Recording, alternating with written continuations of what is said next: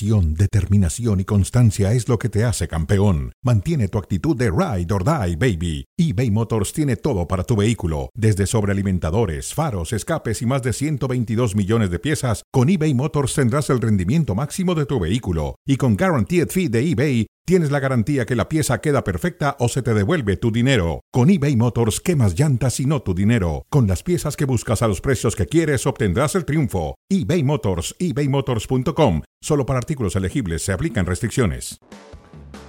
Cuatro jornadas con un partido pendiente en España. Ha comenzado la liga y les vamos a hacer un breve resumen de lo que ha ocurrido hasta el momento. Lo mejor, lo peor de lo visto hasta ahora que viene la primera eh, fecha FIFA que nos lleva a poner pausa a lo visto hasta el momento. Aquí estamos con Dionisio Estrada, con Fernando Palomo. ¿Cómo estás, Dionisio? Muy bien, Ciro, gusto saludarte también a Fer. Igualmente, Fer, un abrazo, ¿cómo andas? Muy bien, un gusto acompañarles. Excelente, pues comencemos con los dos eh, equipos más importantes. Ya veremos si los dos mejor capacitados para convertirse en campeones. ¿Qué ha ocurrido hasta el momento con Real Madrid y con Fútbol Club Barcelona?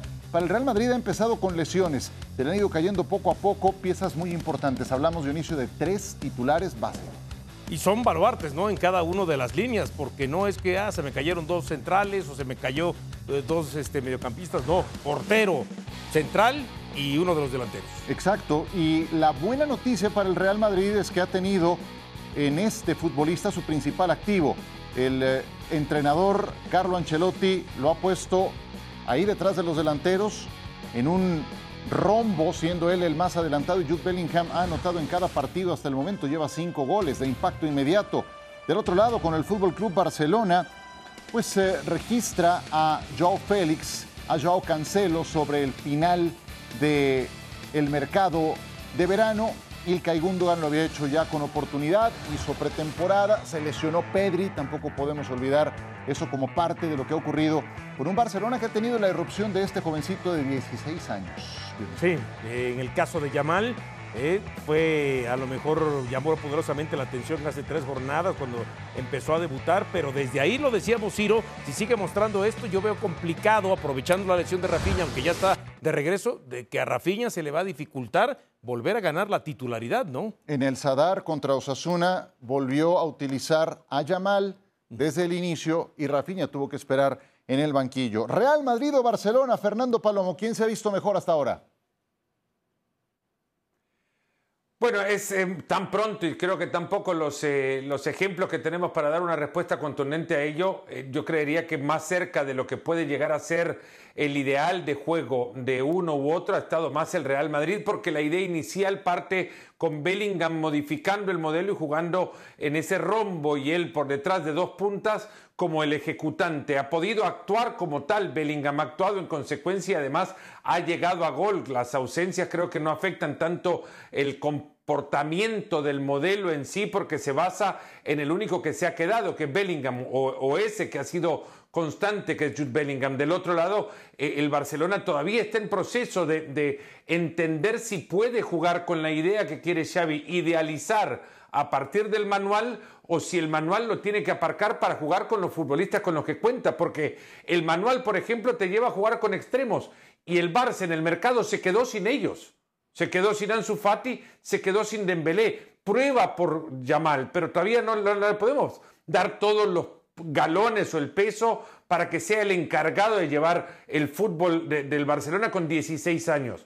Prueba con él, pero creo que no, no podemos darle todavía esa gran responsabilidad con lo que jugar con extremos ya para el Barça pasa más por, por eh, una idealización de algo con lo que por ahora en el plantel podrá creer que cuenta con ello, pero no hay evidencia suficiente con lo que en Madrid me parece se acerca más a lo que puede ser. El inicio de Bellingham, Dionisio, 20 años de edad, nada más. ¿Qué tanto te sorprende?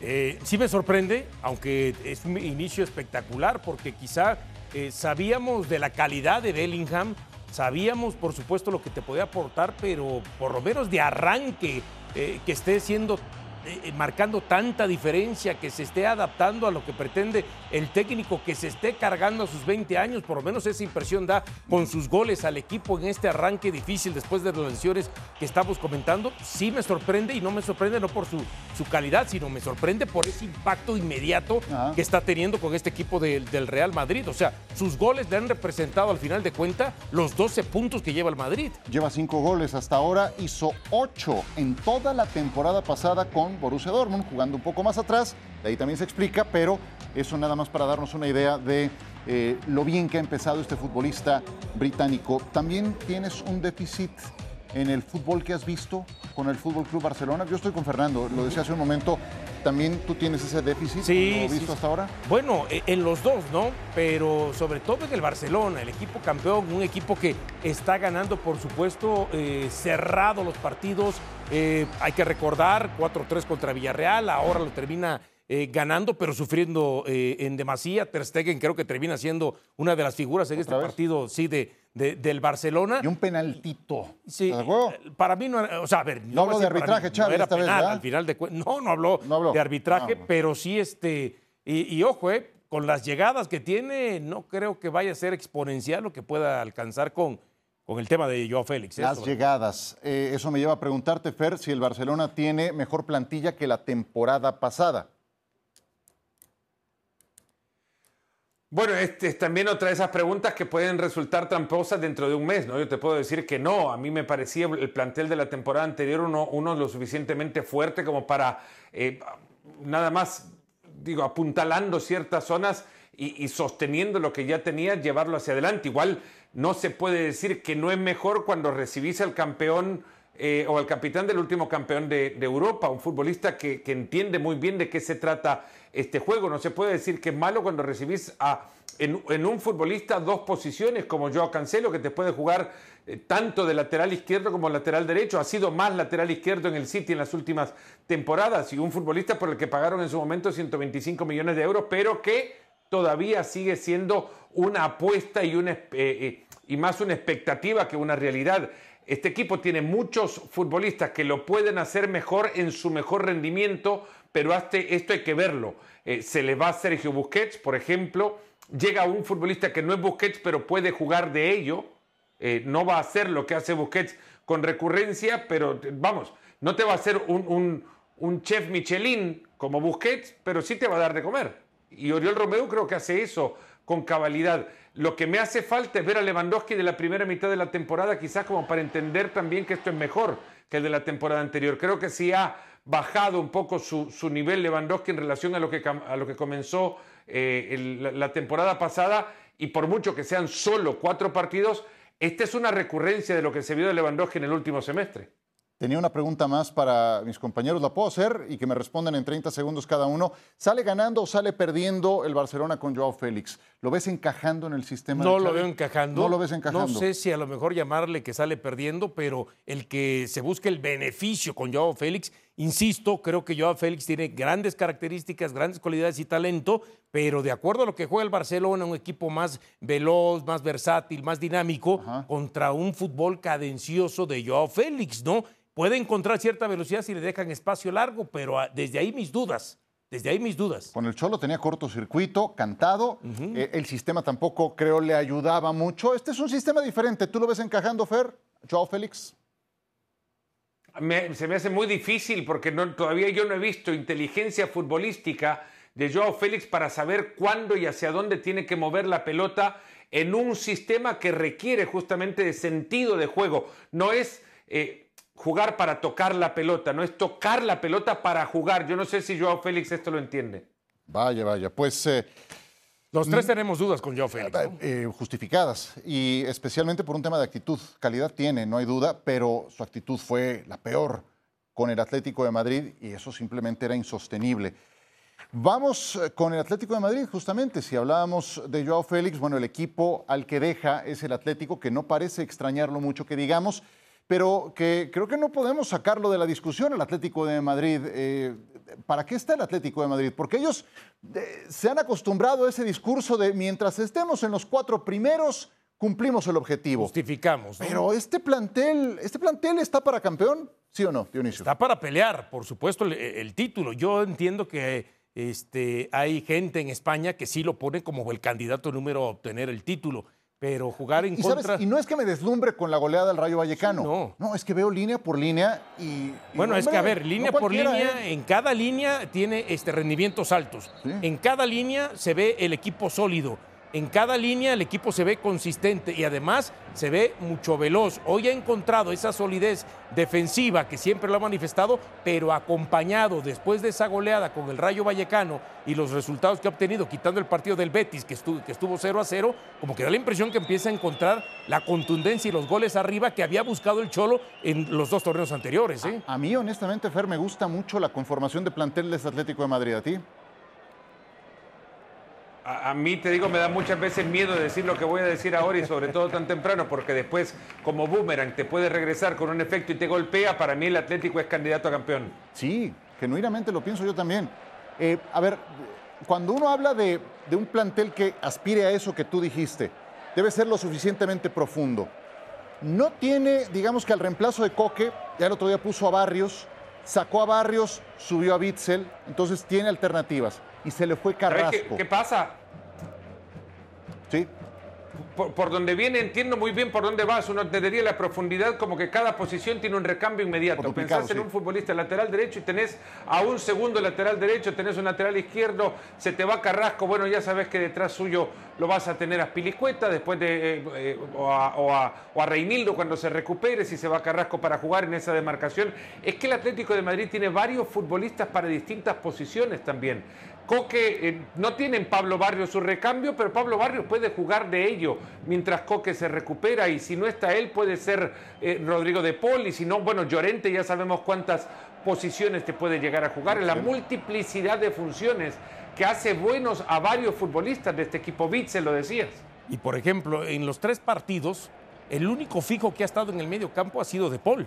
Después los otros dos que terminan acompañando los ha cambiado. Por ejemplo, Coque, De Paul y Lemar en el primer partido. Llorente, De Paul y Lemar en el segundo partido. En el último partido que jugaron, De Paul, Barrios y Saúl. ¿no? Y en el fondo también, o sea, por lo menos en los últimos dos partidos, pues ha tenido, por supuesto, lo que es Savage, Bitzel y Hermoso, ¿no? Sí, no, y adelante Grisman y Memphis, que bueno, de- le pasó. O Morata, ¿no? Y sumarle Morata. ahora el nombre de Suyunsu, Shaglar Suyunsu, Yunsu, el ex defensa central, sí, el el ex central del, del Leicester, que tiene un- que además tiene rostro de central del Cholo Simeone, que te da miedo eh, sirviéndote Ah. Sí, sí, un sí, vaso sí. de agua. Y que lo, lo hizo muy bien contra el City en aquel partido en Seúl durante parte de la pretemporada. Yo sé que Ganaron es 2-1. pretemporada, pero eh, son las pruebas a las que poco a poco se va Y- Y, sometiendo. ¿no? además, por ahí vienen otros que han venido juntándose, ya sea porque se acabaron los préstamos con otros equipos, como el caso de Lino, el caso también de Riquelme, que los puede meter por ese sector Sí, eh, de la izquierda, ¿no? Entonces, a mí me da la impresión, eh, bien dices tú, no tiene un 5, pero todo apunta a que si no lo logran conseguir, Pero. Barrios lo va, a- lo va a terminar utilizando. Hay opciones, sí. Eh, Tú, tú tiraste por la calle de en medio, ¿eh? Dijiste, está para pelear. Está para pelear siempre.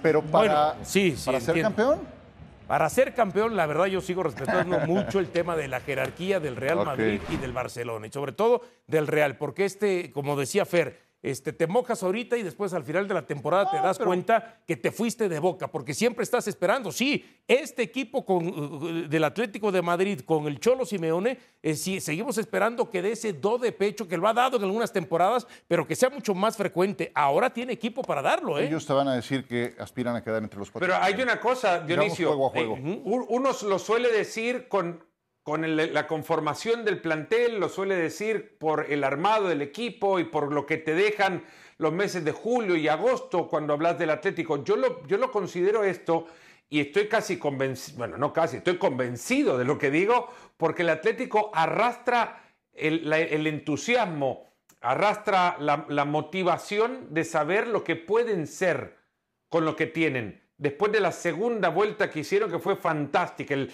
mejor equipo de la liga en la segunda vuelta de la temporada y por mucha diferencia sobre el Barcelona.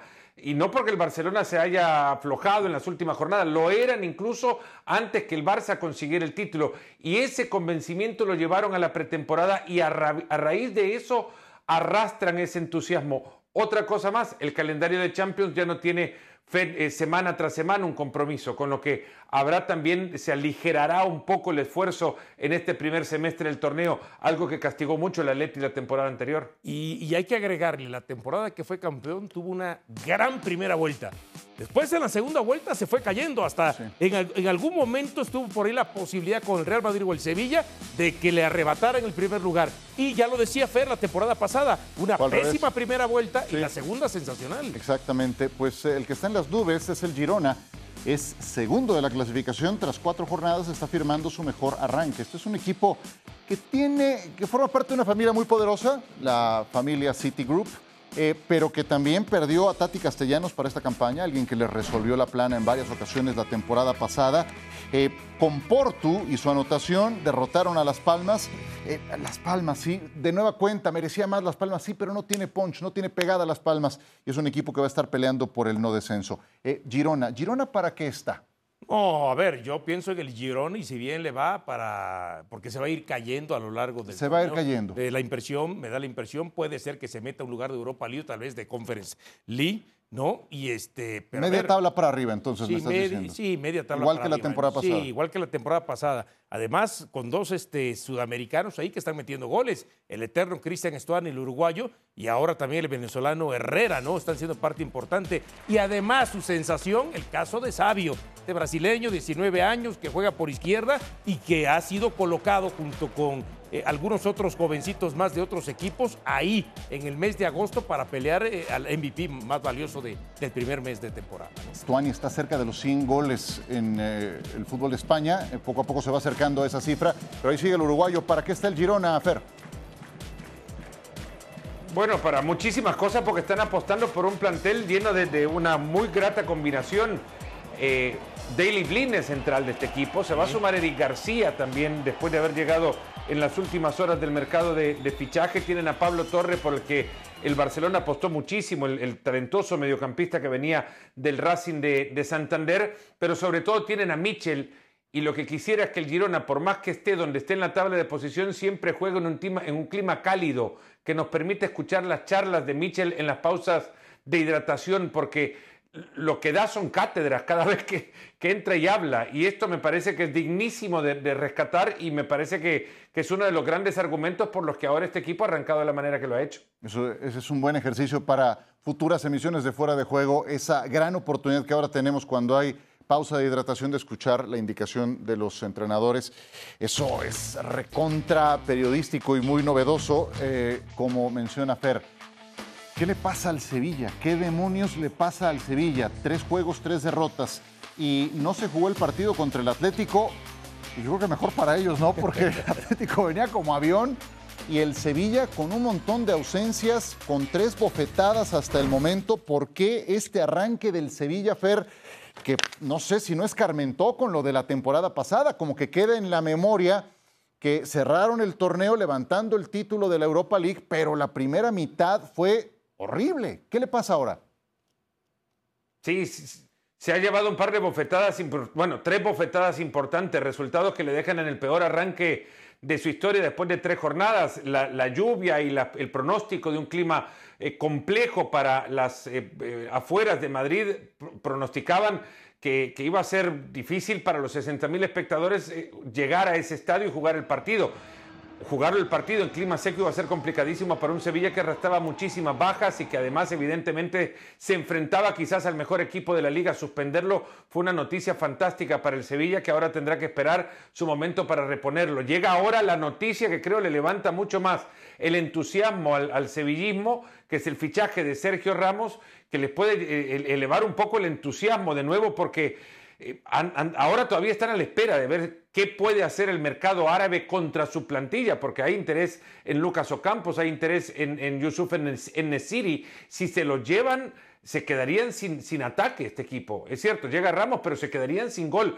algo que ya poco de ello tenía en la temporada eh, anterior. Yo estando con ellos en la pretemporada entendía que había una cohesión, una unidad que eh, hasta ahora los resultados no les ha acompañado y que ojalá que todo eso no se rompa, porque la, la sensación era de un equipo comprometido a ir a devolver al Sevilla los lugares en los que quiere el sevillismo que tiene que estar, que es peleando por puestos Champions. Un equipo que ya perdió, ya sin bono, que eh, ya no tiene al Tecatito Corona, que ya no tiene a Papu Gómez, pero que ahora tiene a Sergio Ramos. Mira, ahí te contempla. Te 37 decía- años de edad. ¿Es lo que necesita el Sevilla? A ver, no va a ser el prole- el- la solución a todos sus problemas, pero sí pienso que este equipo necesita eh, líderes y, y Sergio Ramos es un líder natural. Entiendo la edad que, que tiene, pero en el Paris Saint Germain jugó 58 partidos, marcó 6 goles, eh, tuvo dos expulsiones. Es por lo menos desde el liderazgo le puede aportar, desde la posibilidad de ir por arriba en las dos áreas le puede aportar. Y entonces eso es importante porque no es un, o sea, volteas a ver la plantilla y no es un mal equipo, no tiene malos jugadores. Quizá en algunas posiciones le ha faltado algo de recambio. Por ejemplo, yo pienso, hoy Modric ya no es titular indiscutible en el Madrid. En el Madrid, quizá por ejemplo en el caso de Rakitic, tendrías que pensar que ya no tendría que ser titular eh, indiscutible, por ejemplo. Hace dos temporadas el, el Sevilla ganaba partidos por 1 a 0, 2-1, basado en ese trabajo defensivo que le daban atrás Diego Carlos y el, pro- el propio Cundé. Hoy no los tiene. Entonces, hoy va a llegar a, a esa zona alguien que es líder. Entonces, sí pienso que este equipo algo pasa que no es natural porque no es para tener tres derrotas, estar en el fondo de la tabla y empezar a sufrir lo mismo que sufrió el torneo anterior. ¿Lo habrá pedido Mendilíbar? Sí, sí, habrá estado de acuerdo con, o no le habrán preguntado. Ah, ah, pero ponle que no le Claro que preguntaron. no. Ahora, ponle que no le Es preguntaron. que Ahora es un- yo- sí es un líder, pero hijo, es un líder que te puede generar cortocircuito. Yo- pero yo le veo hoy más No, beneficios. hay una cosa, que Cássio. problemas. Si yo les pregunto antes, ¿qué técnico le diría que no a Sergio Ramos? Pues Luis Enrique le dijo que no, por ejemplo. Bueno. ¿Tú qué me dices, Fer? Bueno, e- el propio Sevilla le dijo que no a Sergio Ramos en julio.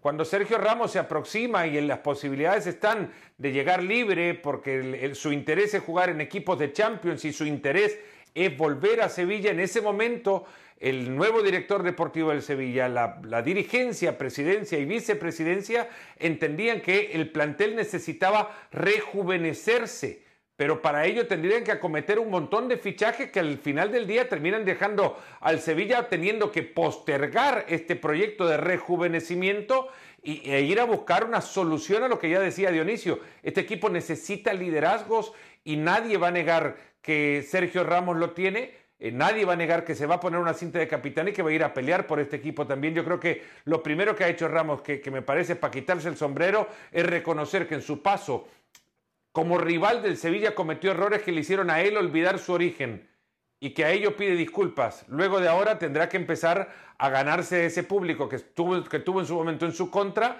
eh, con esfuerzo en la cancha y eso no se le va a negar, lo va a tener si está sano, pero 37 años dejan a uno pensando si podrá estarlo todo el tiempo. Sostener con hechos sus palabras, sus Claro. declaraciones, ¿no? Su primera campaña en el Paris Saint Germain fue terrible Sí, por lesiones, lesiones. claro. La segunda fue el más regular de todos los defensores de ese equipo, por encima de Kimpembe, lesionado, de Marquinhos.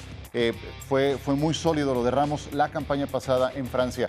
Eh, y mira nada más quién es el que tiene más premios a jugador del partido en lo que llevamos. Taque Cubo hizo un doblete el fin de semana con la Real Sociedad y también Isco Alarcón. Isco Alarcón estaba olvidado, estaba sin equipo, no jugaba y ahora lleva cuatro premios con el Betis. Sí, recuerdo que tú no querías saber nada de Isco Alarcón en Ah, ¿yo? el Real Madrid y, y- y qué bueno que se fue porque ya no tenía cabida ahí en el Real Madrid y aquí y el otro. Y mira, ahorita está ahí, ojo, ¿eh? Que esto está empezando. Acuérdate que esto es una carrera también de regularidad y de consistencia. No solamente los tres, cuatro primeros partidos y después eh, te vuelves este, inconsistente y después te desapareces, ¿no? Que ese ha sido una de las cuestiones que ha tenido Isco en su carrera, esa inconsistencia, el no estar permanentemente eh, eh, como el hombre que, que- que tome la pelota y, y que muestre sus condiciones.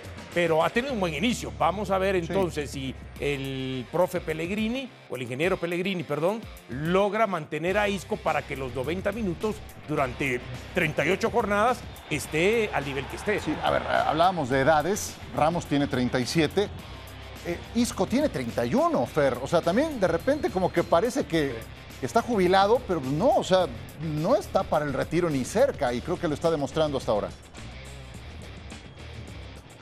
Se ha avejentado también en el proceso en el que Isco, después de la Copa del Mundo de Rusia, al reconocer el mundo entero que era el mejor futbolista que tenía España en esa selección, Isco se dejó y empezó a, abandonó las prácticas que le habían llevado al nivel futbolístico que tuvo en ese mundial y cuando bien anduvo. Eh, Isco yo creo que ha tomado conciencia de la necesidad de cambiar hábitos para profesionalizar más su, día a día y en consecuencia ya lo vemos, físicamente se ve que, está en plenitud. A ver, yo no, uno puede recordar la figura física de Isco en malos momentos y esto que vemos ahora en el arranque de esta temporada con el Betis no se le parece. No digo que, que sea atlético porque no lo va a hacer. El futbolista Isco no tiene estas características, pero sí se le ve con un porte con muchísima mayor presencia de un futbolista o por lo menos la que necesita un futbolista para rendir. Cuando Isco esté en capacidades de, no necesitar pensar para mover la pelota, es de lo mejor que hay. y sabemos que cuando el físico pierde, cuando no tiene oxígeno en la cabeza, le va a costar decidir y eso se le notaba muchísimo en sus malos momentos. Ahora no, ahora se ve un hijo que se tira al piso incluso para recuperar pelotas. Perdieron a Canales, pero han recuperado a Isco y es una muy buena noticia para el Betis. Vamos con los cinco mejores goles hasta el momento. Vamos a ver qué nos preparaste. Vamos a ver qué nos preparaste, Dionisio Estrada. Empecemos con el número 5. Darwin Machís en este Cádiz contra Villarreal. Sí, abajo, a donde no alcanza el portero, pegado, poste y gol. Golazo. hay que ver si realmente es el quinto, ¿no? Muy bien, veamos cuál es el cuarto en Osasuna. Este fue maravilloso, Fer. Chimi Ávila. Sí.